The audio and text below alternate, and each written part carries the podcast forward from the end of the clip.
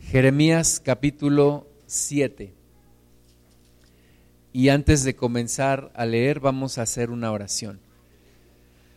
Amado Padre, gracias porque estás aquí con nosotros. Gracias, Señor, por el sacrificio de Cristo en la cruz, que es por quien ahora podemos tener comunión contigo. Señor, háblanos, por favor. Toca nuestro corazón Abre, Señor, nuestros oídos y que podamos entender tus palabras. Señor, vivifica tus palabras con tu presencia, con la presencia de tu Espíritu Santo. Y que todo aquello que nos quiere apartar de ti, distraer de tu palabra, sea echado fuera en el nombre de Jesús. Y que a ti, Padre, sea toda la gloria. En el nombre de Jesús. Amén. Jeremías capítulo 7, versículo 1, palabra de Jehová que vino a Jeremías diciendo, ponte a la puerta de la casa de Jehová y proclama desde allí esta palabra y di. Es Jeremías uno de los profetas de Dios que padeció, que sufrió el ministerio. El ministerio de un verdadero profeta de Dios no es fácil, no es sencillo, es difícil. algunos hermanos profetas dicen que el profeta, si habla, los hombres lo matan, pero si no habla, Dios lo mata. Entonces se pone en una difícil decisión, ¿verdad? Pero el verdadero profeta, el varón de Dios, la mujer de Dios que está comprometido con su ministerio, con el Señor, pues tiene que hablar la palabra de Dios. Y Jeremías fue un profeta fiel al Señor que habló su palabra, una palabra nada popular. Ahora nos gustan los profetas que nos hablan palabras de bendición, ¿verdad? Que nos dicen buenas cosas, que nos hablan sobre prosperidad y, cosas buenas, pero un profeta de Dios tiene que hablar la palabra que Dios le da, sea una palabra difícil o una palabra de bendición, sea una palabra de exhortación o sea una palabra de consolación. El profeta tiene que hablar las palabras que Dios le mande. Entonces, aquí Jeremías dice que recibió la orden de Dios de ir a la casa de Jehová y proclamar desde ahí esta palabra. Es decir, Jeremías se fue al templo de Dios y desde ese lugar proclamó estas palabras. Esta palabra entonces es para el pueblo de Dios, porque esta palabra la, la dijo Jeremías desde el templo. Y dijo así, oíd palabra de Jehová, todo Judá los que entráis por estas puertas para adorar a Jehová. Entonces, esta palabra no era para los incrédulos, no era para los que no creían en Dios, sino una palabra para el pueblo de Dios. Y Dios eh, le habla a Jeremías y le dice así, les vas a decir, a Judá, a los que entráis por estas puertas para adorar a Jehová. O sea que esta palabra es para nosotros que hoy estamos aquí buscando adorar a Dios y versículo 3 dice, así ha dicho Jehová de los ejércitos, Dios de Israel, mejorad vuestros caminos y vuestras obras, y os haré morar en este lugar. Es una exhortación para que el pueblo mejore sus caminos, mejore sus obras. Dice, y os haré morar en este lugar. Las bendiciones de Dios tienen una condición y la condición de Dios aquí es que el pueblo tiene que mejorar sus caminos y sus obras. El pueblo de Dios tiene que mejorar su vida. El pueblo de Dios tiene que cambiar su vida. Versículo 4, no fiéis en palabras de mentira, diciendo, templo de Jehová, templo de Jehová, templo de Jehová es este. ¿Verdad? No te confíes pensando que como ya estás en, el templo de Dios pensando que como ya estás en el camino de Dios, ya tienes que confiarte. No, dice que no te fíes en palabras de mentira. Nosotros no podemos pensar que ya todo está hecho en nuestra vida, pensar que ya no hay nada que mejorar. Al contrario, tenemos que continuar, tenemos que examinar nuestra vida de una manera cada vez más detallada. Tenemos que entender cada vez mejor qué es lo que Dios quiere de nosotros. ¿Para qué? Para poder mejorar nuestros caminos y nuestras obras. Dios nos quiere transformar. Entonces no te confíes diciendo que ya estás en la obra de Dios, que ya estás completo, que ya estás como una obra terminada, porque Dios todavía quiere hacer cosas en tu vida. Versículo 5, pero si mejorareis cumplidamente vuestros caminos y vuestras obras, si con verdad hiciereis justicia entre el hombre y su prójimo, y no oprimiereis al extranjero, al huérfano y a la viuda, ni en este lugar derramareis la sangre inocente, ni anduviereis en pos de dioses ajenos para mal vuestro. Os haré morar en este lugar, en la tierra que di a vuestros padres, para siempre. Entonces, las promesas de Dios son condicionales. Tenemos que mejorar nuestros caminos. Tenemos que cambiar nuestra vida. Tenemos que continuar esforzándonos, buscando a Dios, transformando nuestro camino, nuestro corazón, cambiando nuestra vida, siguiendo a Cristo en cada área de nuestra vida. Ninguno de nosotros puede decir que ya terminó, ninguno de nosotros puede decir que ya llegó al lugar donde Dios nos quiere. Todos necesitamos un cambio. Y el llamado de Dios para nosotros en este día es mejora tus caminos, mejora tus obras, cambia tu vida, transfórmate eh, conforme al propósito de Dios, conviértete en la persona que Dios quiere que tú seas. Hemos confundido nosotros el amor de Dios y la gracia de Dios con el libertinaje. Creemos que Dios tiene que aceptar todo lo que hagamos. Creemos que Dios tiene que estar contento con cualquiera cosa que hagamos y eso no es verdad. Creemos que las bendiciones de Dios simplemente nos tienen que llegar porque ya estamos en el camino de Dios. Pero estar en el camino de Dios significa mejorar, mejorar nuestras obras, cambiar nuestra vida.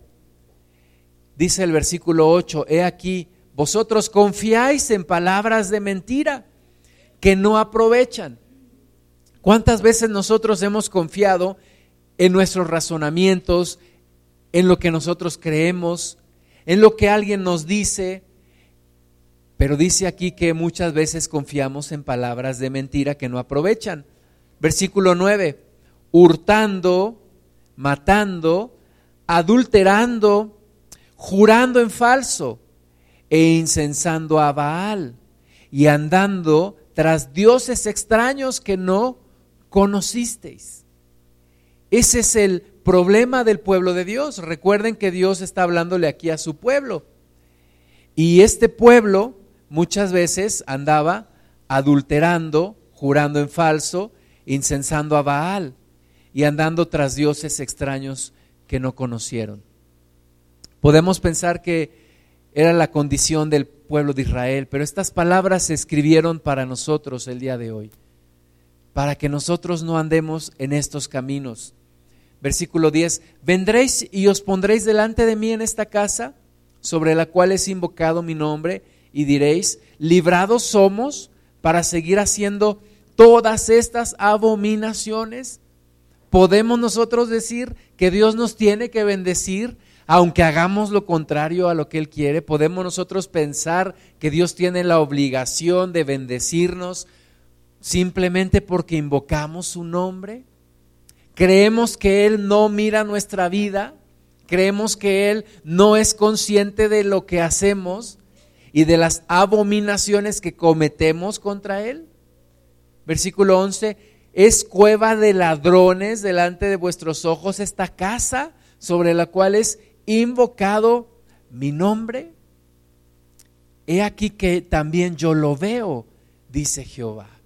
Jesucristo un día pocos días antes de ir a la cruz, entró al templo de Jerusalén y volteó las mesas y soltó látigos y gritó y dijo que la casa de Dios la habían convertido en cueva de ladrones. Y nosotros no podemos hacer de la casa de Dios una cueva de ladrones. No podemos hacer de este lugar un lugar en donde cada quien hace lo que se le da la gana. No podemos hacer de este lugar un lugar en donde cada uno de nosotros anda en sus propios caminos. Porque dice aquí que también Dios lo ve. Dios examina tu vida. Dios examina mi vida. Dios conoce cada aspecto de nuestra vida. Dios está al pendiente de cada detalle de nuestra vida. ¿Para qué? Para que nosotros le demos la gloria a Él. Dios no se tiene que conformar con lo que hagamos tú y yo, sea bueno o sea malo. Dios demanda una obediencia de nosotros. Dios demanda una adoración permanente de nosotros, de su pueblo. Del pueblo que no es suyo, pues Dios no espera gran cosa, pero del pueblo de Dios, del pueblo que invoca su nombre, Dios espera una actitud y una adoración permanente. Versículo 12, andad ahora a mi lugar en Silo, donde hice morar mi nombre al principio, y ved lo que le hice por la maldad de mi pueblo Israel. Ahora pues, por cuanto vosotros habéis hecho todas estas obras, dice Jehová, y aunque os hablé desde temprano y sin cesar, no oísteis y os llamé y no respondisteis. Haré también a esta casa sobre la cual es invocado mi nombre, en la que vosotros confiáis, y a este lugar que di a vosotros y a vuestros padres, como hice a Silo. Nos habla Dios de un lugar en donde antes estaba su casa, su presencia, en Silo. Y dice que fue desechada esta ciudad por cuanto se apartaron de Dios. Dios no tiene la obligación de permanecer en la vida de una persona que le da la espalda. Dios no tiene la obligación de bendecir a una persona que no mejora sus caminos. Dios está mirando nuestra vida y Dios quiere un cambio en nosotros. Dice el versículo 15, os echaré de mi presencia, como eché a todos vuestros hermanos, a toda la generación de Efraín. Tú pues no ores por este pueblo, ni levantes por ellos clamor, ni oración, ni me ruegues, porque no te oiré. Fíjate qué palabra tan dura le dice Dios a Jeremías. Aunque ores por este pueblo, aunque intercedas por este pueblo, yo no te voy a escuchar. No levantes oración, no intercedas por este pueblo. Dios estaba ya determinado a traer una disciplina, un castigo sobre el pueblo de Dios. Así que tú y yo no podemos escudarnos en decir, ahora son tiempos de gracia, ahora son tiempos diferentes. No, porque Dios sigue mirando la vida de su pueblo y Dios sigue esperando un buen testimonio, una vida de santidad, una vida diferente, un estándar diferente al del mundo. Dios espera un cambio en ti y en mí. Dios sigue demandando más de nosotros. Ahora, ¿por qué lo hace? Porque el Espíritu de Dios está en nosotros podemos hacerlo, podemos darle a Dios una vida diferente. ¿Por qué? Porque el Espíritu de Dios está en nosotros, pero demanda de nuestra entrega, de nuestro corazón, de todo nuestro ser. Yo quisiera mencionarte siete puntos que Dios vio en su pueblo y que Dios demandaba un cambio. Y Dios ve hoy en nosotros y Dios demanda un cambio en ti y en mí. Y el primero es que había una idolatría. En el pueblo de Israel había idolatría. Había adoración a dioses ajenos. Había una adoración a dioses que no son Dios. Jeremías 9:12. ¿Quién es varón sabio que entienda esto? ¿Y a quién habló la boca de Jehová para que pueda declararlo? ¿por qué causa la tierra ha perecido? Ha sido asolada como desierto hasta no haber quien pase. ¿Cuál es la raíz de todos los problemas del pueblo de Dios? Y una raíz importante es la idolatría. Cuando el pueblo de Dios se va en busca de dioses ajenos. Cuando el pueblo de Dios empieza a adorar a dioses que no son Dios. Y nosotros podemos decir, bueno, yo ya no adoro ídolos, yo ya no tengo imágenes. Pero tal vez alguien todavía tiene. Pero ¿qué tal la adoración a tu dinero? La adoración a tu trabajo? La adoración a tus conocimientos? La adoración a tu familia? Todo eso que ponemos en primer lugar antes que a Dios. El amor por la comida, el amor por nuestros propios gustos. Ahí empieza una idolatría que trae graves problemas a nuestra vida. Dice aquí que, ¿por qué causa la tierra ha perecido? Se pregunta Dios y pregunta al pueblo. ¿Y por qué ha sido asolada como desierto hasta no haber quien pase?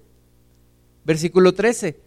Dijo Jehová, porque dejaron mi ley, la cual di delante de ellos y no obedecieron a mi voz, ni caminaron conforme a ella.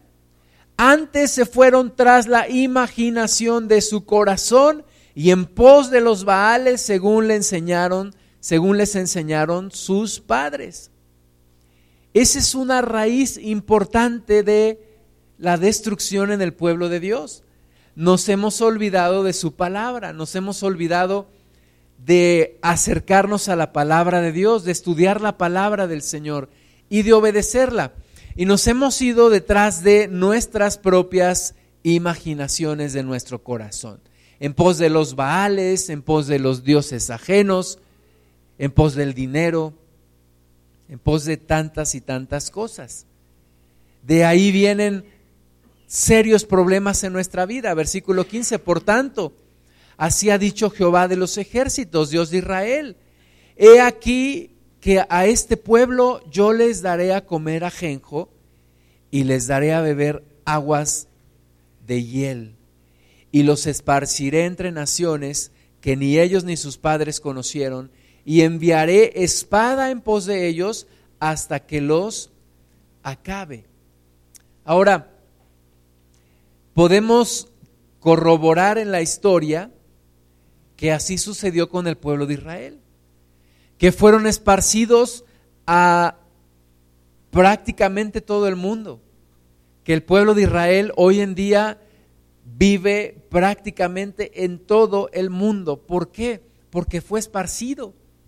¿Por qué fue esparcido? Por toda esta idolatría la llamada diáspora de los judíos, la llamada dispersión de los judíos.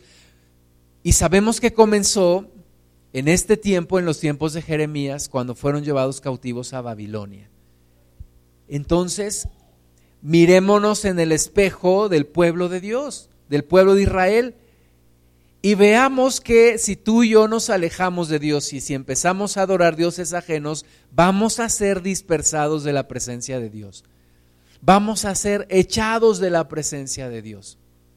No son palabras populares, no son palabras bonitas, ¿verdad? ¿A quién le gusta que le recuerden que si no le da una adoración total a Dios va a ser echado de su presencia? Sin embargo, están escritas estas palabras y no podemos pasarlas por alto.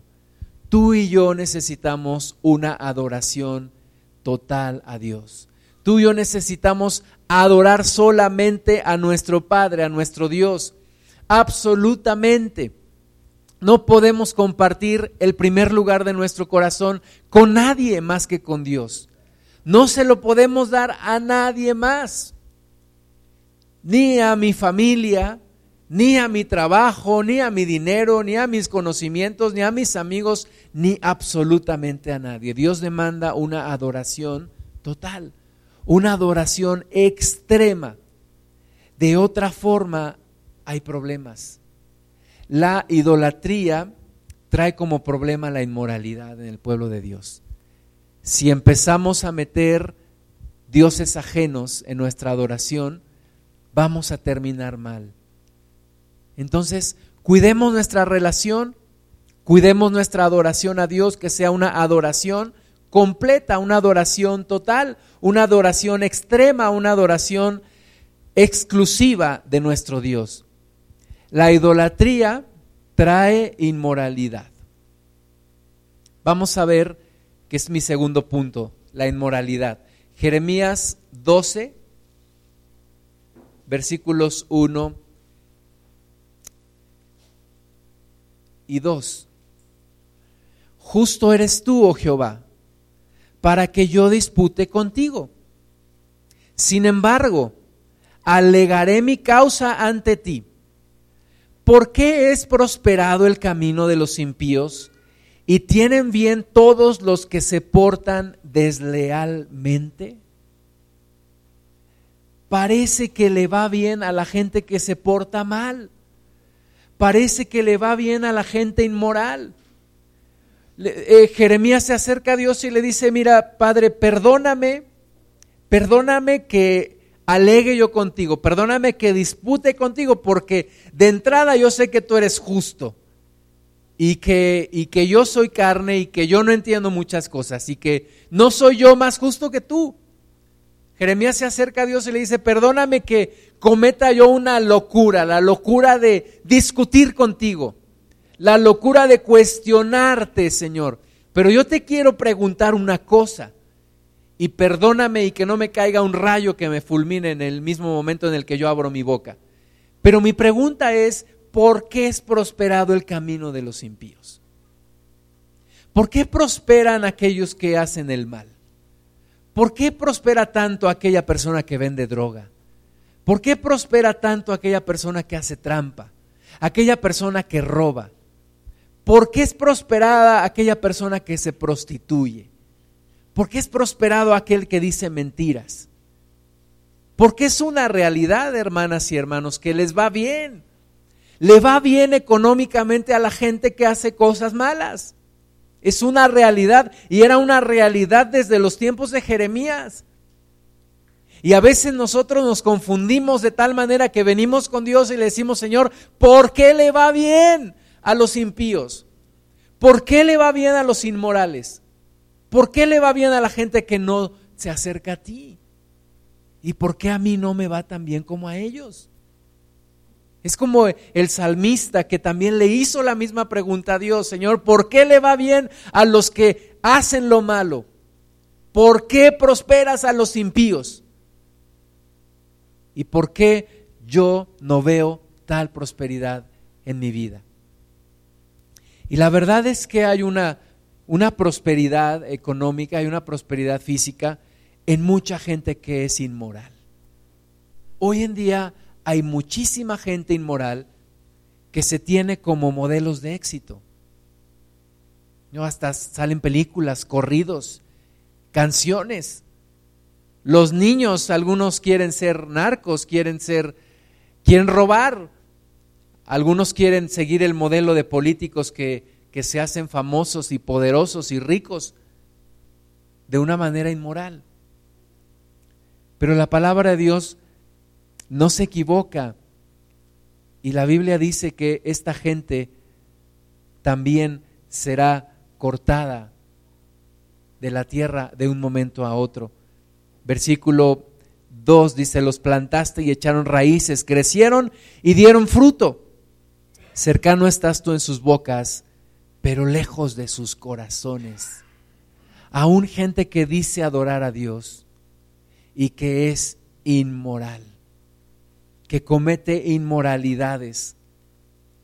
Pero tú, oh Jehová, versículo 3, me conoces, me viste y probaste mi corazón para contigo. Arrebátalos como ovejas para el degolladero y señálalos para el día de la matanza. Ser un verdadero cristiano a veces no vende muy bien. El modelo de Jeremías no vendía muy bien. Un hombre entregado a Dios, sin embargo, un hombre que no estuvo rodeado de riquezas. Un hombre que no era popular, lo querían matar, lo querían encerrar, lo abofetearon, lo insultaron, le dijeron que estaba mal, era una persona que estaba en contra de todo el sistema. Es como cuando tú eres el único que no está de acuerdo y todos te dicen, pero ¿por qué no estás de acuerdo? ¿Pero por qué no haces lo mismo que nosotros? No es popular. La inmoralidad hoy en día es de lo más popular. La gente admira a los artistas que son inmorales y sabemos que tienen una vida de lo peor, la, mayoría de ellos. Y son gente admirable. La gente más rica de este planeta es gente, muchas de ellas, inmoral. Y son los modelos de éxito del mundo. Pero Dios no nos llama a la popularidad. Y Dios nos llama a revisar nuestra vida y limpiarnos de toda inmoralidad. Hoy en día aún la gente dice que lo, lo que antes decíamos que era malo, ahora dicen que es bueno. Y hacen leyes para regular y para justificar y para admitir lo que tú y yo sabemos que, que es malo. Jeremías 5, 8. Como caballos bien alimentados, cada cual relinchaba tras la mujer de su prójimo. Adulterio. Hay adulterio en medio del pueblo de Dios. Hay inmoralidad en medio del pueblo de Dios. Hay pornografía en medio del pueblo de Dios. Hay personas en las iglesias, en las congregaciones que están siendo esclavas de la pornografía. Hay quienes han dado un paso más allá, están en adulterio dentro de las iglesias. Tú y yo tenemos que mejorar nuestros caminos. Tenemos que cuidar nuestro corazón. La carne es algo que permanece en nosotros. Ese deseo de pecar, ese deseo de hacer lo malo, permanece en nosotros. Pero la Biblia dice que tú y yo ya no andamos según la carne. Aunque la carne está ahí, ya no andamos según la carne. Andamos según el Espíritu de Dios. Entonces tú y yo tenemos que desechar todo tipo de inmoralidad, cambiar nuestros caminos, cerrar las puertas a la inmoralidad. Eh, si, si te es tentación ese sitio de internet, ya no lo abras. Si te es tentación la computadora, tírala a la basura. Si te es tentación el internet, córtalo. Dice el Señor Jesucristo que si tu mano te es ocasión de caer, la cortes. ¿Cuánto más el internet? ¿Cuánto más la computadora, el Facebook, lo que sea? Si te es tentación ese programa de televisión, tira tu televisión a la basura. Corta el servicio de cable haz lo que tengas que hacer. Sé radical en tus decisiones, porque Dios está al pendiente de tu vida. Si esa amistad te causa problema y te hace caer en tentación, corta con esa amistad. Si te tienes que cambiar de casa, cámbiate de casa. Sé radical. Cambia tus caminos, mejora tus caminos, haz lo que tengas que hacer, pero hazlo ya. Porque Dios está hablándonos a ti y a mí. Tenemos que cambiar nuestros caminos. No puede haber lugar para la inmoralidad en nuestras vidas. No puede haber lugar para la inmoralidad dentro de la iglesia de Cristo. Dice aquí que como caballos bien alimentados cada cual relinchaba tras la mujer de su prójimo. Imagínate esto. El pueblo de Dios, el pueblo elegido, el pueblo escogido, relinchando unos por otros por la mujer de su prójimo, cayendo en adulterio. Hoy en día, amados hermanos y hermanas, el adulterio es una práctica común. Es una práctica que muchos tienen. Pero a ti y a mí no nos está permitido. Tú y yo no podemos caer en esto me estaban platicando de una, de una reunión de egresados de, universidades y, que platican entre ellos y que la conclusión a la que llegan es que la, la, longitud promedio de sus matrimonios es de 13 años. 13 años duran y después se divorcian. Y uno de los factores, uno de los factores por los cuales la gente está divorciando es el adulterio, la infidelidad, la falta de lealtad. No puede haber adulterio, no puede haber inmoralidad en medio del pueblo de Dios. Lo tenemos que erradicar, lo tenemos que quitar. No puede haber pecado sexual en el pueblo de Dios. No puedes decir, nada más voy a ver tantito. Nada más voy a mirar un poquito este, este sitio web. Solo un poquito de esta revista. Solo hasta donde no sea pecado. No, si ya estás deseando, si ya estás codiciando, es pecado, es inmoralidad. Y Dios no tolera la inmoralidad.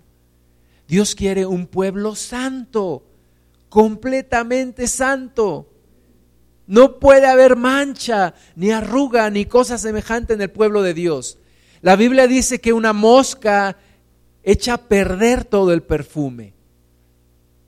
Un poco de levadura leuda toda la masa. Y tú y yo no podemos permitir inmoralidad, adulterio, corrupción, injusticia. No podemos permitirlo. Dios nos llama a mejorar nuestros caminos. Tercer punto, Jeremías 17. Rompimiento del pacto. Dios ha hecho un pacto con nosotros.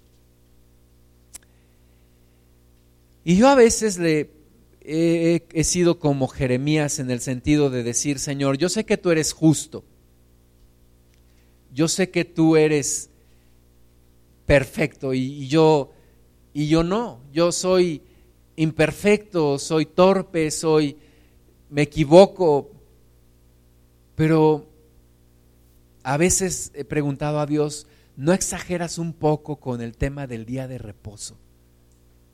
¿Por qué llamas ¿Por qué le das tanta importancia al día de reposo? ¿Por qué haces tanto énfasis en el día de reposo? Está dentro de los diez mandamientos, ¿no? ¿Sí o no? ¿Por qué le da tanta importancia a Dios al día de reposo? ¿Que no sabrá que hoy en día los partidos de fútbol más importantes se juegan en domingo? ¿No sabrá que aquí en Pachuca hoy el Pachuca juega? ¿Qué no sabe Dios que en domingo es cuando las familias se reúnen? ¿No sabe Dios que en domingo es cuando los comerciantes venden más? ¿No sabe Dios que el domingo es el único día que mucha gente descansa? ¿Por qué le da tanta importancia a Dios al día de reposo? ¿O era nada más para los judíos? Y nosotros podemos hacer con el día de reposo lo que queramos. Jeremías 17, 19. Así me ha dicho Jehová. Ve y ponte a la puerta de los hijos del pueblo, por la cual entran y salen los reyes de Judá, y ponte en todas las puertas de Jerusalén, y diles, oíd la palabra de Jehová, reyes de Judá, y todo Judá, y todos los moradores de Jerusalén, que entráis por estas puertas. De nuevo, el llamado es para el pueblo de Dios. Mis amados hermanos, los fanáticos del Pachuca, que hagan lo que quieran en domingo. Los fanáticos de la América, que hagan lo que quieran en, en domingo. La gente que comercia, que haga lo que quiera en domingo. Pero tú y yo tenemos un llamado especial. Tú y yo nos cosemos aparte aparte. La gente puede hacer y deshacer lo que quieran en domingo. Tú y yo nos cosemos aparte. Así ha dicho Jehová, versículo 21. Guardaos por vuestra vida de llevar carga en el día de reposo y de meterla por las puertas de Jerusalén ni saquéis carga de vuestras casas en el día de reposo, ni hagáis trabajo alguno, sino santificad el día de reposo como mandé a vuestros padres. Mis amados hermanos, tú y yo somos llamados a guardar el día de reposo. no es judaizarnos, no es religión, no es exageración. No me reclames a mí. En todo caso, si quieres reclamarle, pero ahí es tu problema, arréglate con Dios. Dios nos dice, guarda el día de reposo. Tú y yo sabemos que el hombre y la mujer fuimos creados en el sexto día de la creación. Y el séptimo día, Dios descansó. ¿No es maravilloso que el hombre haya descansado el siguiente día de su creación? ¿No es maravilloso que el hombre y la mujer no fueron mandados a trabajar en el siguiente día de, la de su creación? Descansaron. Ahora, ¿no es maravilloso que descansaron en la presencia de Dios? Qué hermoso primer día para la humanidad. Qué hermoso haber estado en la presencia de Dios todo ese séptimo día descansando, disfrutando del Señor. Ese es nuestro origen, amados hermanos. Por eso necesitamos tanto el día de reposo. Por eso necesitamos tanto descansar en la presencia de Dios un día a la semana al menos, completamente. Quitarnos la carga del trabajo, de la familia, de las visitas, del fútbol, del internet, de lo que sea. Quitarnos todo eso y un día a la semana dedicarlo primordialmente a Dios. No que los demás días de la semana no lo hagas, lo tienes que hacer, pero seis días a la semana, sí, tienes que ir a trabajar, tienes que atender a la familia, tienes que hacer mil y un cosas. Pero Dios te dice, un día, un día a la semana, no lo trabajes. Un día a la semana, dedícamelo por completo.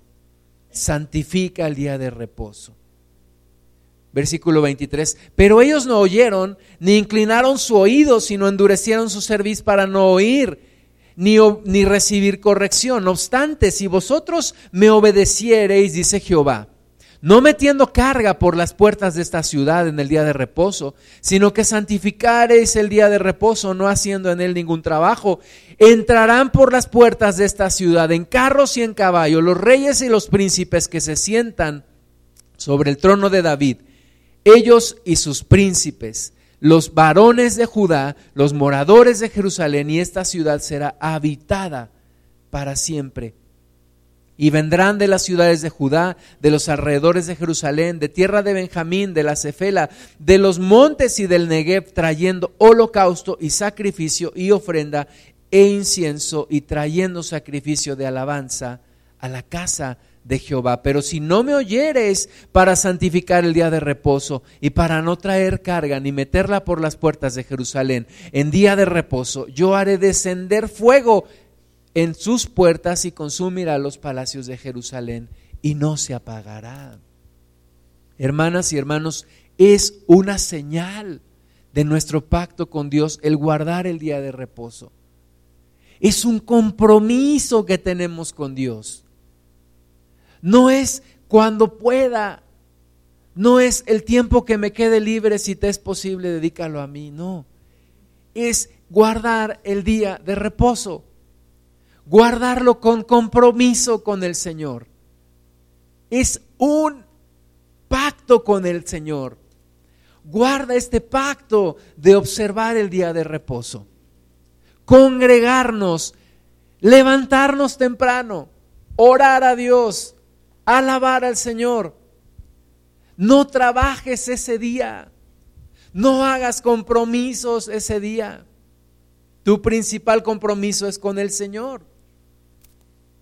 Dedícalo a Él. Seamos fieles en esto.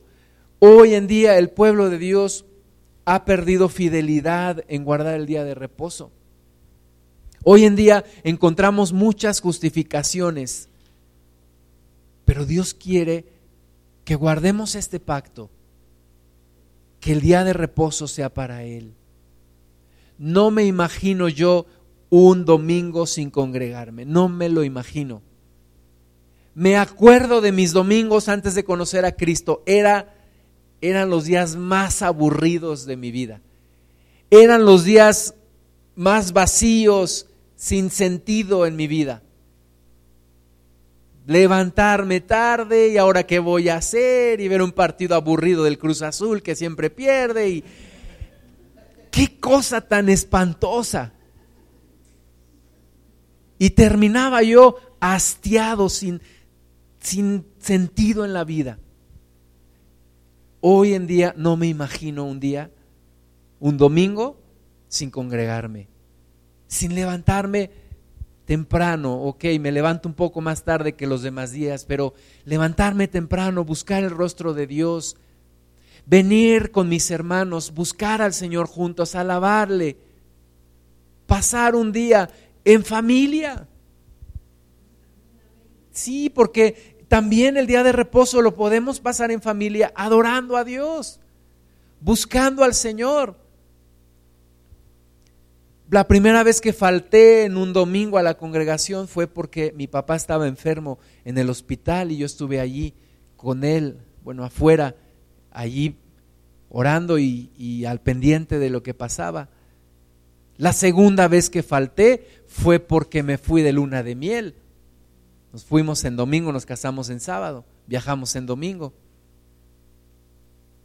Y de ahí en adelante son contadas las veces a veces por algún viaje, pero he buscado congregarme en donde quiera que esté.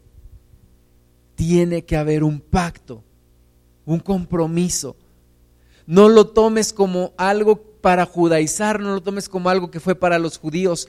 El rompimiento del pacto del día de reposo para el pueblo de Israel fue una afrenta para Dios hacían sus actividades normales, compraban, vendían, venían los árabes con sus cargas, llegaban a Jerusalén, hacían su tianguis. Dices tú, es que es el día que viene la, la del queso de la India, la India que viene a vender queso, es el único día que viene. Es el día que hay más eh, puestos en el tianguis y primero, amada hermano, hermana y hermano, es Dios el día de reposo. El Señor es, Señor del día de reposo. Jesucristo dijo, yo soy Señor del día de reposo. Es tuyo, ahora que ya se jubiló Chabelo, no te deprimas. El domingo es para el Señor. Alguien, alguien dice, no, yo no, no, no importa, aunque no me congregue el domingo, yo me pongo a hacer mis cosas y prendo enlace. No, tú no quieres que el día que tengas un problema Dios siga haciendo sus cosas y, y te oiga de lejos. Tú necesitas guardar el pacto del día de reposo. La Biblia dice, no dejemos de congregarnos como algunos tienen por costumbre mejorad vuestros caminos, recordemos la palabra, mejora tus caminos, mejoremos nuestros caminos, seamos puntuales, aprovechemos toda la reunión del domingo, aprovechemos toda la reunión del domingo, seamos puntuales, hermanos, seamos constantes con el día de reposo. Es más importante que tu trabajo, tu actividad entre semana. Yo no llego a mi trabajo y los últimos 15 minutos de la jornada. Me corren si hago eso. Yo no llego ahí a mediodía y me aparezco, ah, ya vine. No. ¿Y por qué con el Señor muchas veces sí hacemos esto? Eso se llama informalidad. Tú y yo tenemos que cumplir el pacto con el Señor. Si vale la pena asistir, vale la pena llegar 15 minutos antes. Entreguémosle al Señor el día de reposo. Siguiente punto, la avaricia. Y aquí me voy a saltar un poquito Jeremías y vamos a Miqueas, que también habló más o menos por el mismo tiempo. Miqueas capítulo 3, versículo 11. En los profetas menores, Miqueas 3 11. Sus jefes juzgan por cohecho y sus sacerdotes enseñan por precio y sus profetas adivinan por dinero. y se apoyan en Jehová diciendo, ¿no está Jehová entre nosotros? No vendrá mal sobre nosotros. Para el pueblo de Dios el dinero no puede ser lo más importante en la vida. No puede ser el dinero. Dice aquí que para estos los gobernantes juzgaban por cohecho. El dinero era más importante que la justicia. Y los sacerdotes enseñaban por precio. Y los profetas adivinaban por dinero. Oh, dependiendo de tu traje y de tu vestimenta y del carro que traes, te mando una profecía. Oh, gran ungido de Dios, mi amor está sobre ti porque traes un buen carro. Pero el que no lo trae y viene en bicicleta, profecía de maldición. Así profetizaban estos profetas por dinero. Y decían, no está Jehová entre nosotros, nos tiene que ir bien. Dios está con nosotros. Y todo el sistema basado en dinero.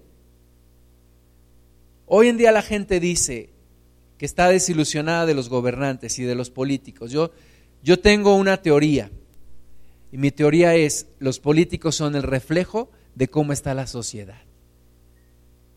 Y así como está la política, así está la sociedad. Porque estos gobernantes y políticos salen de la misma sociedad. Y la sociedad hoy se mueve por dinero. Perdónenme, pero discúlpenme. Todos se mueven por dinero. Puro interés.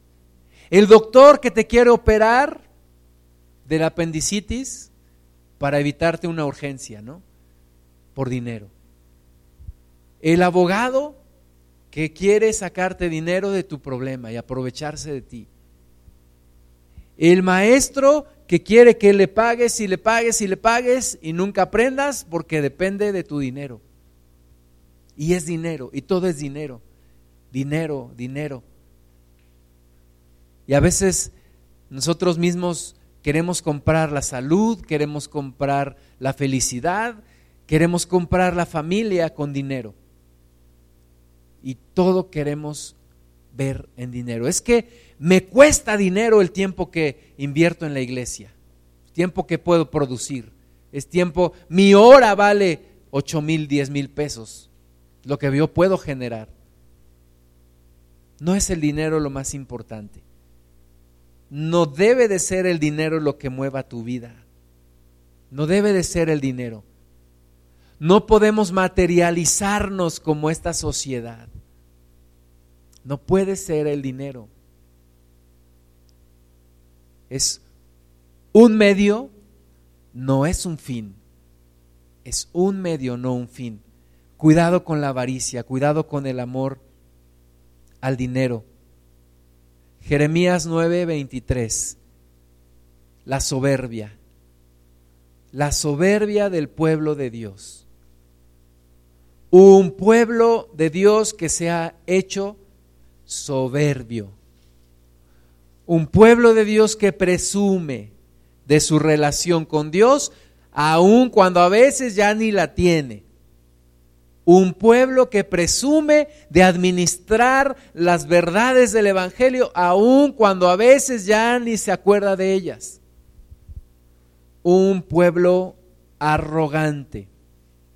Jeremías 9, 23. Así dijo Jehová, no se alabe el sabio en su sabiduría, ni en su valentía se alabe el valiente ni el rico se alabe en sus riquezas. Tú, aunque sepas mucho de la Biblia, no te alabes en eso. Aunque seas muy valiente, no te alabes en eso. Aunque tengas mucho dinero, no te alabes en tus riquezas, porque eso se llama soberbia. Y Dios resiste al altivo, resiste al soberbio aunque sepa mucho de Biblia, aunque sepa mucho y sea muy reconocido en medio del pueblo cristiano, Dios aborrece al soberbio. Dios no acepta al soberbio. Versículo 24, más alabes en esto el que se hubiere de alabar, en entenderme y conocerme que yo soy Jehová, que hago misericordia, juicio y justicia en la tierra, porque estas cosas quiero, dice Jehová. El apóstol Pablo dijo, en una cosa me gloriaré, en Cristo, en Cristo, solamente en Cristo, no en lo que sé, no en lo que tengo, no en mis relaciones, en una sola cosa me gloriaré, en Cristo. Y dice aquí Jeremías, alabes en esto el que se hubiese de alabar, en conocerme y entenderme que yo soy Jehová, que hago misericordia, juicio y justicia en la tierra. En eso es lo único en lo que te puedes gloriar, en entender a Dios, en tener una comunión con Él. Todo lo demás es temporal y no sirve de mucho. Todo lo demás lo tienes que desechar. Esa soberbia, Jeremías 13:1. Así me dijo Jehová, ve y cómprate un cinto de lino y ciñalo sobre tus lomos y no lo metas en agua y compré el cinto conforme a la palabra de Jehová y lo puse sobre mis lomos. Vino a mí segunda vez palabra de Jehová diciendo, toma el cinto que compraste, que está sobre tus lomos, y levántate y vete al Éufrates, y escóndelo allá en la hendidura de una peña. Fui pues y lo escondí junto al Éufrates como Jehová me mandó. Y sucedió que después de muchos días me dijo Jehová, levántate y vete al Éufrates y toma de allí el cinto que te mandé esconder allá. Entonces fui al Éufrates y cavé, y tomé el cinto del lugar donde lo había escondido, y he aquí que el cinto se había podrido, para ninguna cosa era bueno. Y vino a mí palabra de Jehová diciendo, así ha dicho Jehová, así haré podrir la soberbia de Judá y la mucha soberbia de Jerusalén. Dios detesta la soberbia. Dios no puede tolerar la arrogancia en nosotros. Y el pueblo de Dios se había hecho un pueblo arrogante, a más no soportar. A veces decimos, ¿por qué no me quiere la gente? Y decimos, ah, ya sé por qué no me quiere la gente, porque yo sigo a Cristo. No, a veces no es eso. A veces no nos quieren por creídos, por arrogantes, por sangrones, para que me entiendas. Por alzaditos. Dios quiere que seamos humildes, humildes. Jesucristo fue humilde. Jesucristo, a todo aquel que venía Él, Él lo recibía. Tú y yo no podemos ser soberbios, no podemos ser alzados con nadie, absolutamente con nadie. No sé, con mi jefe yo soy bien humilde. Sí, pues más te vale. No, pero con los que me reportan a mí, ahí sí habías de ver. No, tú tienes que ser humilde con todos, con todas. Tienes que ser humilde. La humildad es algo que abre puertas para que la gente te escuche y puedas predicar la palabra de Dios. El pueblo judío se hizo arrogante. Era un pueblo especial, por supuesto que es un pueblo especial. Pero este pueblo se hizo arrogante. Y Dios quería que el pueblo de Israel hablara a los demás pueblos y compartiera de Dios y todas las demás naciones se acercaran. Y es lo mismo que Dios quiere de ti. Dios no quiere que te sientas la última coca en el desierto. Dios no quiere que te sientas el más grande. No, Dios quiere que seas humilde para que compartas a otros y para que Él sea conocido. Dios quiere bendecirte a través de la humildad que tú muestres en tu vida. No importa quién seas tú y el puesto que tengas y los conocimientos y con la gente con la que te muevas. Es que hay gente que dice, no, es que habías de ver yo con quién me rozo. Pues te rozas, ponte talco, mi estimado, porque no tienes que ser arrogante. Jeremías 17, 5. Así ha dicho Jehová, maldito el varón que confía en el hombre y pone carne por su brazo y su corazón se aparta de Jehová. Y esta es una ley. Esta es una ley y es una palabra fuerte, sí, pero es una ley. Maldito el varón que confía en el hombre. Y el arrogante al final es una persona que confía en un hombre, en él o en otro.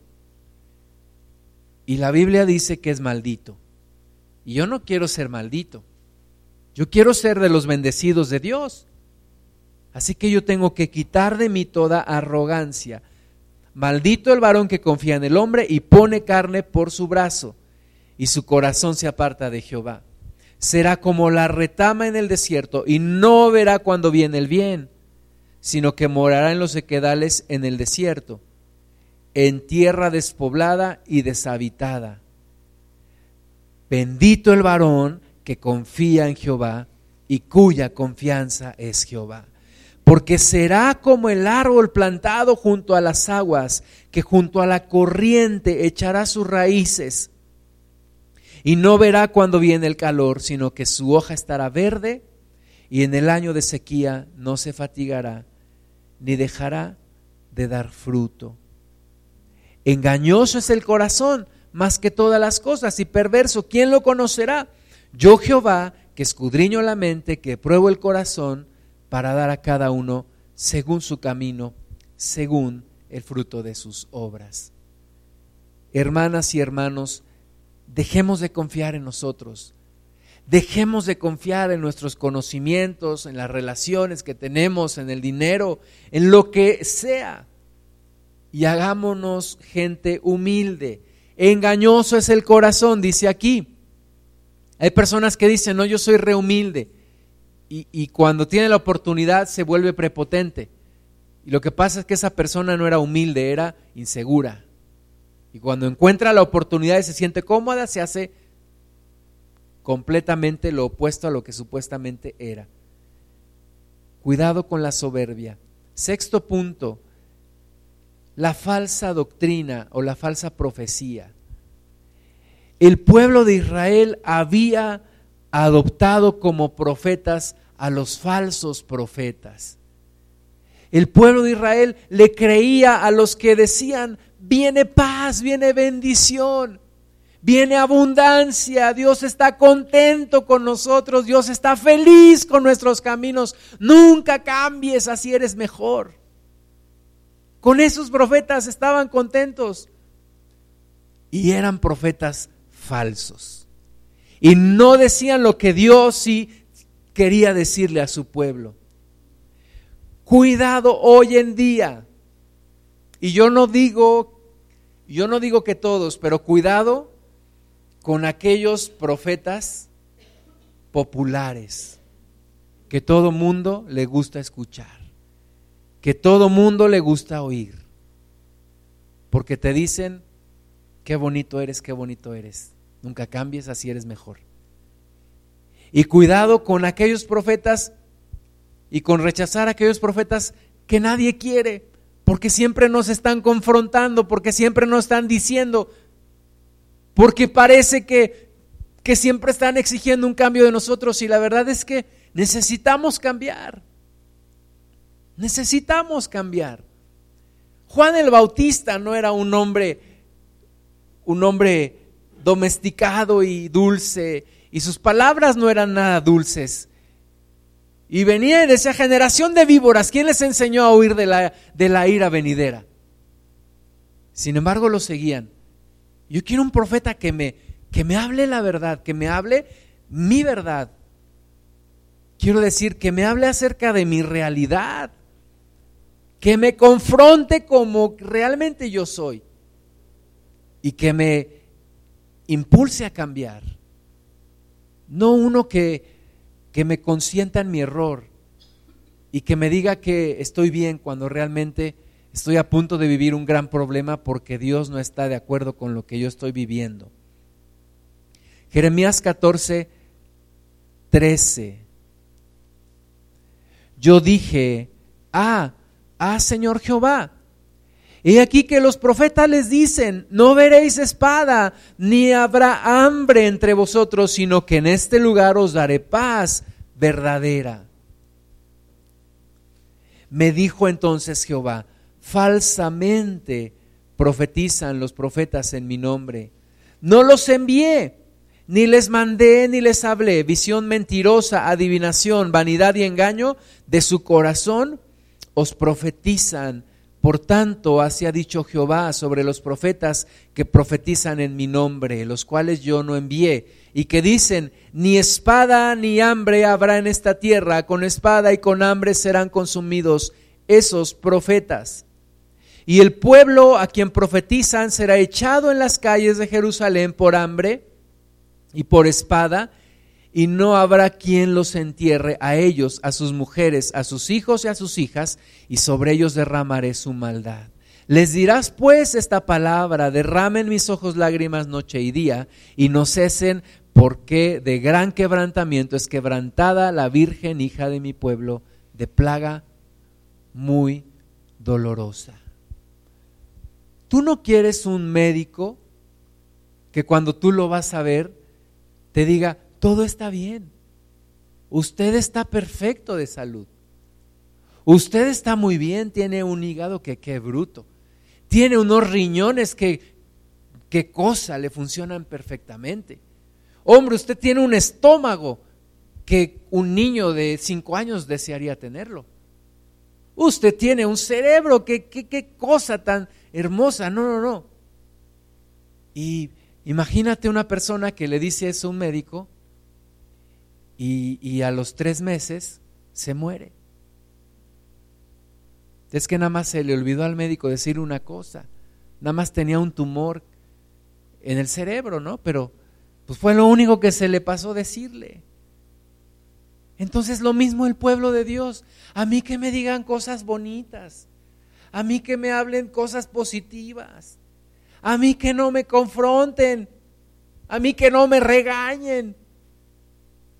Un día un hermano vino y me dijo, oye, ¿qué te pasa? ¿Te peleaste con tu esposa o qué? Dije, no, ¿por qué? Es que estuviste muy agresivo en la predicación. Dije, no, no, no, ni me peleé con mi esposa ni, ni nada, no te lo tomes personal, pero sí revisa tus caminos. Porque la obligación de una atalaya es decir la verdad, por espantosa que la verdad sea, por terrible que la verdad sea. Y tú cuando aconsejes a alguien, no le dores la píldora, dile la verdad, con amor, sí, pero le tienes que decir la verdad. Y Dios no nos va a engañar en nuestro mundo, en nuestra mentira. Dios hoy nos dice, revisa tus caminos, revisa tus caminos, porque el séptimo punto es, arrepiéntete, arrepiéntete. No es que Dios nos quiera estar poniendo siempre el dedo en la llaga. Dios quiere que nos arrepintamos, que cambiemos. Jeremías 15, 15.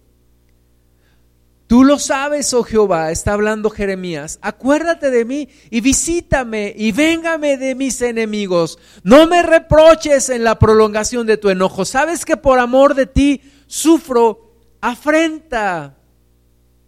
Jeremías le está diciendo a Dios, Señor, me va como en feria. Me persiguen, me quieren matar, me meten a la cárcel, me meten a la cisterna quieren acabar conmigo. ¿Y todo por qué, Señor? Porque les digo lo que tú me mandas decirles. O sea, Padre, yo este pleito yo no me lo busqué. Tú me mandaste. Tú me mandaste a hablarles. Y ahora me tienen por enemigo. ¿Por qué? Por hablarles tu verdad. Versículo 16, fueron halladas tus palabras y yo las comí y tu palabra me fue por gozo y por alegría de mi corazón, porque tu nombre se invocó sobre mí, oh Jehová, Dios de los ejércitos. Sí, tu palabra me fue por gozo. Pero como dice también otro profeta, me fue dulce en la boca, pero amarga en mi vientre. Yo, digo que una de las de las dichas más grandes que tiene una persona es el tener hijos. Yo lo creo, yo le doy gracias a Dios porque soy papá, yo le doy muchas gracias a Dios, yo me gozo. Sin embargo, hay momentos muy amargos para un padre. Hay momentos muy difíciles con los hijos, muy difíciles, que uno dice, ¿cómo? ¿Cómo me saqué este boleto? Sin embargo, es una de las satisfacciones más hermosas en la vida, tener hijos. Y yo creo que similar con Dios, encontrarte con Dios es lo máximo que pudiste haber tenido. Lo máximo. Esa gente que le dice a su novia, tú fuiste lo mejor que me pudo haber pasado, no tiene ni idea. Lo mejor que te pudo haber pasado es conocer a Cristo. Sin embargo, te traerá momentos bien difíciles en tu vida. Bien difíciles. Imagínate esto, un día Moisés le sale el ángel de Jehová y lo quiere matar. Lo quiere matar. El ángel de Jehová lo quiere matar. Agarra a la esposa, circuncida al hijo, avienta el prepucio y entonces es cuando se aparta de él. Le dice Séfora, la verdad tú eres marido de sangre. Y hay momentos en donde parece, en donde parece que Dios nos quiere matar. Y sabes que la realidad es que sí, nos quiere matar el ego, el yo, el egoísmo, el amor a nosotros mismos, la carne.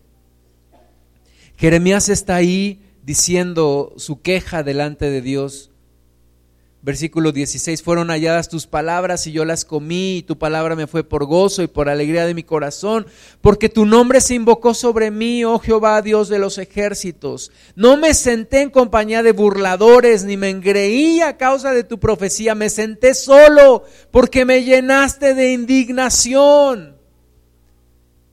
Jeremías le dice a Dios, Señor, yo no me engreí, yo no me sentí el profeta, el gran profeta, yo no busqué la gloria para mí.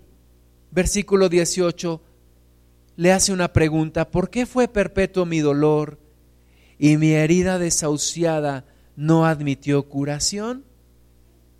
¿Serás para mí como cosa ilusoria, como aguas que no son estables? Y momentos en la vida en los en las que dices, ¿por qué me vino todo esto? ¿Por qué me pasa todo esto? ¿Por qué estoy viviendo todo esto? ¿Por qué cuando yo pensé que el Evangelio era dulce, miel sobre hojuelas, ahora estoy pasando por estos problemas? Jeremías, el profeta de Dios, el único cuerdo en medio de este pueblo, está pasando por un momento de, de confusión y de prueba y le dice a Dios, ¿por qué mi dolor es perpetuo? Y mi herida desahuciada no admitió curación. Y Dios no le responde, no te preocupes, nunca cambies, eres perfecto, eres lo máximo, eres lo mejor que me pudo haber pasado. No. Dios le contesta, versículo 19, por tanto así dijo Jehová, si te convirtieres, si te convirtieres, nosotros le decimos a la gente, ven al Señor, Él te ama, Él te va a solucionar todos tus problemas, cuando le deberíamos de decir la primera parte, si te convirtieres. Hay un sí condicional. Tú y yo no podemos andar vendiendo el Evangelio de la prosperidad. No. Hay una condición. Si te convirtieres, si cambias tus caminos, si te arrepientes, por eso Juan el Bautista dice la Biblia que fue el profeta más grande de todos los tiempos, porque vino a prepararle el camino al Mesías. Y su predicación era arrepentíos. Arrepentíos porque el reino de los cielos está cerca. Entonces, en medio de una iglesia cristiana, mexicana, que busca la prosperidad, que busca la comodidad, que busca las riquezas, que declara que Dios le ha dado las naciones, hay que recordarle, sí, pero primero, si te convirtieres. Si te convirtieres. Si no, pues no. Como dicen, había un jardín en donde había un letrero que decía, será consignada a las autoridades toda persona que pise este pasto. Y a las que no, pues no. Lo mismo aquí. Si te convirtieres y si no, pues no. Si sigues en tus caminos, si sigues en tus cosas, si sigues viviendo la vida loca, pues ese es entonces tu rollo. Aquí sí hay una condición. Aquí sí hay una condición, mis amados hermanos, si te convirtieres. Y se lo está diciendo Dios al profeta Jeremías, el, el, único que parecía cuerdo en este pueblo, ¿verdad? El único que parecía entender lo que estaba pasando. Y Dios le está diciendo ante su queja, si te convirtieres. A veces decimos al Señor, ay, me duele tanto y tengo este problema y tanto tiempo y, y cómo le hago y Señor, ¿por qué no me escuchas? Y Dios nos está diciendo, si te convirtieres, si te convirtieres, si dejas tu rencor, si dejas tu odio, si dejas tu amargura, si dejas tu desorden. Si no, pues no, si no, pues sigue en tu rollo y en tu problema eterno y eterno y eterno. Pero si te convirtieres, si aceptas mis reglas, si aceptas mis caminos, si me dejas actuar en tu vida, yo te restauraré. Implica una acción nuestra para que venga la acción de Dios. Si yo me convierto, Él me restaura. Si yo me arrepiento, Él me restaura. Si yo me rindo delante de Él, Él hace el resto. Y a veces lo más difícil es que yo me convierta. Y Él puede restaurar completamente la vida, la vida que sea, si yo me convierto. Y delante de mí estarás. Y si entre sacares lo precioso de lo vil, si entre sacares lo precioso de lo vil, si alcanzamos a reconocer la obra que Dios ha estado haciendo en nosotros y hacemos a un lado lo vil y tomamos lo precioso, dice, serás como mi boca. Conviértanse ellos a ti y tú no te conviertas a ellos. Y te pondré en este pueblo por muro fortificado de bronce y pelearán contra ti, pero no te vencerán, porque yo estoy contigo para guardarte y para defenderte, dice Jehová, y te libraré de la mano de los fuertes y te redimiré de las manos de los fuertes. Pero todo empieza con un si te convirtieres. Y es la parte que a veces tú y yo no queremos ver. Si te convirtieres si mejoras tus caminos, si cambias tu corazón, si te acercas a, mí, dice el Señor.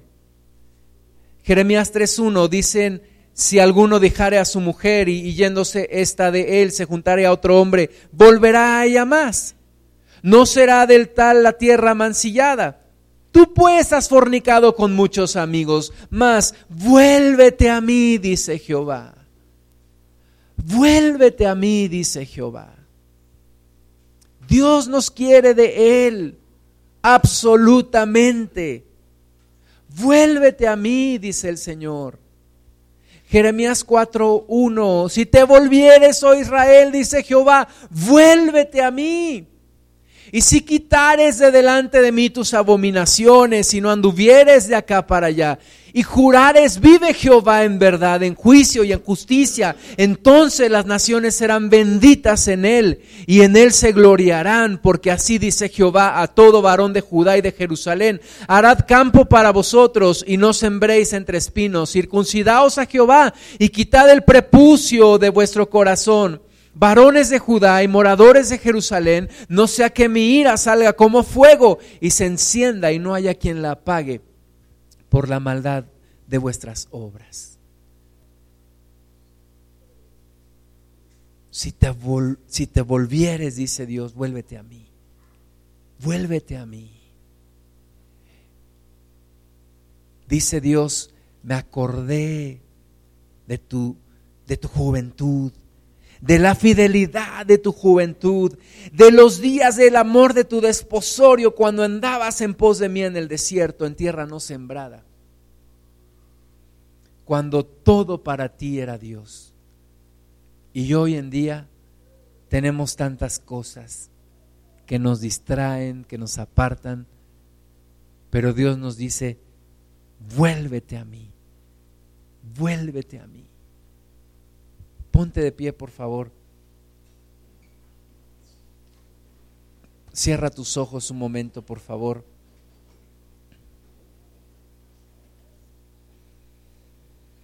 ¿Qué es lo que te ha apartado de Dios? ¿Qué es lo que te distrae de su presencia? Señor, perdónanos Perdóname, Señor. Perdóname, Padre. Pídele a Dios. Perdóname. Señor, no me escondo de delante de ti. Perdóname. tu palabra dice, Señor, si entre sacares lo precioso de lo vil, ayúdame, Padre Santo, entre sacar lo precioso de lo vil. Ayúdame, Señor. Cumple tu propósito en mi vida. Si te convirtieres, dice tu palabra, yo te restauraré. Padre, pon colirio en mis ojos. Señor, quita la gran viga que hay en mi ojo. Mientras que yo veo la paja en el ojo de mi hermana y de mi hermano. Señor, Vuélvenos a ti. Vuélvenos a ti, Padre Santo. Señor, no nos dejes que el, enemigo posea nuestras vidas. No dejes que el adversario ensucie nuestras vidas. No dejes que el adversario destruya tu obra en nosotros. No dejes que el adversario ensucie más nuestra vida, Señor. Padre, acércame a ti de nuevo. Perdóname, Señor.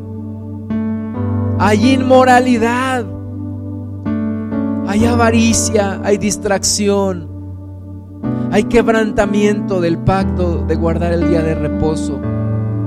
Hay descuido, Señor. Hay soberbia, arrogancia. Señor, perdóname. Perdóname, Espíritu Santo. Trae convicción a nuestro corazón. Y ayúdanos. Porque hemos probado tu presencia una vez. Y yo no sé los demás, Señor, pero yo quiero más. Yo quiero más. Yo sé que hay más. Y yo quiero más. Y yo no quiero que mi pecado me haga apartarme de toda tu bendición y de todo lo que tú tienes para mí. Señor, convierte a tu iglesia, convierte a tu pueblo. Padre, acércanos de nuevo a ti acércanos a ti una vez más. Señor, ayúdanos. Espíritu Santo, despiértanos. Despiértanos de este sueño, de este letargo.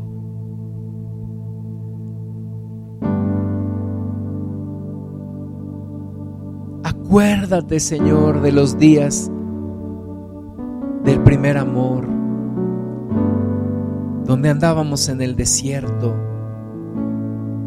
y todo lo que teníamos eras tú, Señor. Y todo lo que necesitábamos eras tú, Señor.